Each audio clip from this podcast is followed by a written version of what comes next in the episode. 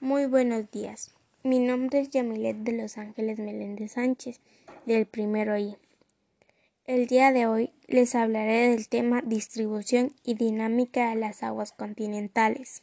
La hidrosfera le llamamos a la totalidad de agua que hay en el planeta acumulados en los mares e interiores del continente, en la que llamamos a una oceánica y continentales. El agua abarca el 70% de la superficie del 96.5% es agua salada y el 3.5 agua dulce. Comenzaré hablando de aguas oceánicas. Los océanos son fundamentales para el desarrollo de la vida, ya que regulan la temperatura del planeta y el agua es salada.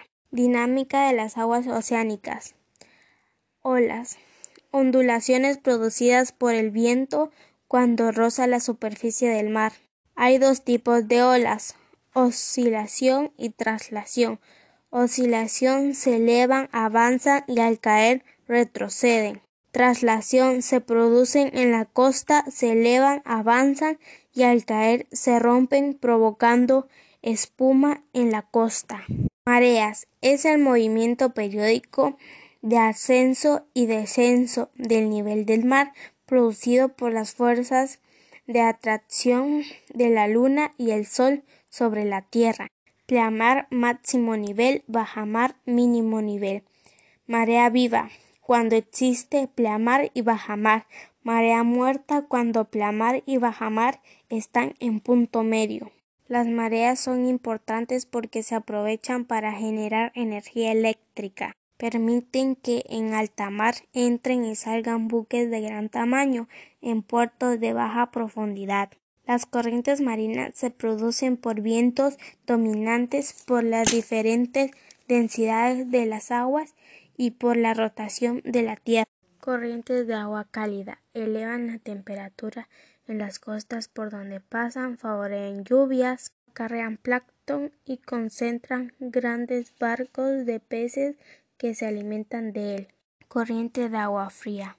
Propician climas fríos y secos, favorecen la pesca en aguas frías, se generan en los polos, toman la dirección al Ecuador.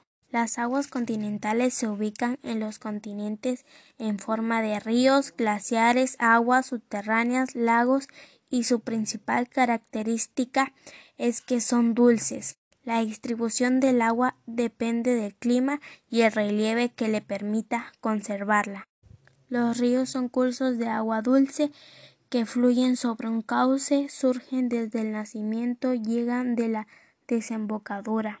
Lagos y lagunas son cuerpos de agua que se localizan en depresión de la superficie terrestre, se alimentan de los ríos y las lluvias. Los glaciares son masa de hielo permanente ubicados en zonas polares. Las aguas subterráneas están abajo de la superficie terrestre.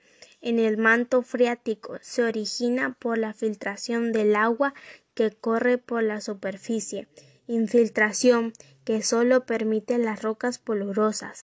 Problemas actuales con el agua, cases por cambios climáticos, desperdicios, contaminación de agua. El agua es un líquido vital, constituye más del 70% del cuerpo de la mayoría de los organismos. Intervienen en la mayor parte de los procesos metabólicos que se realizan en los seres vivos. Si no hay agua, no habrá actividades económicas, ni alimentos, ni seres vivos, incluyendo a los humanos.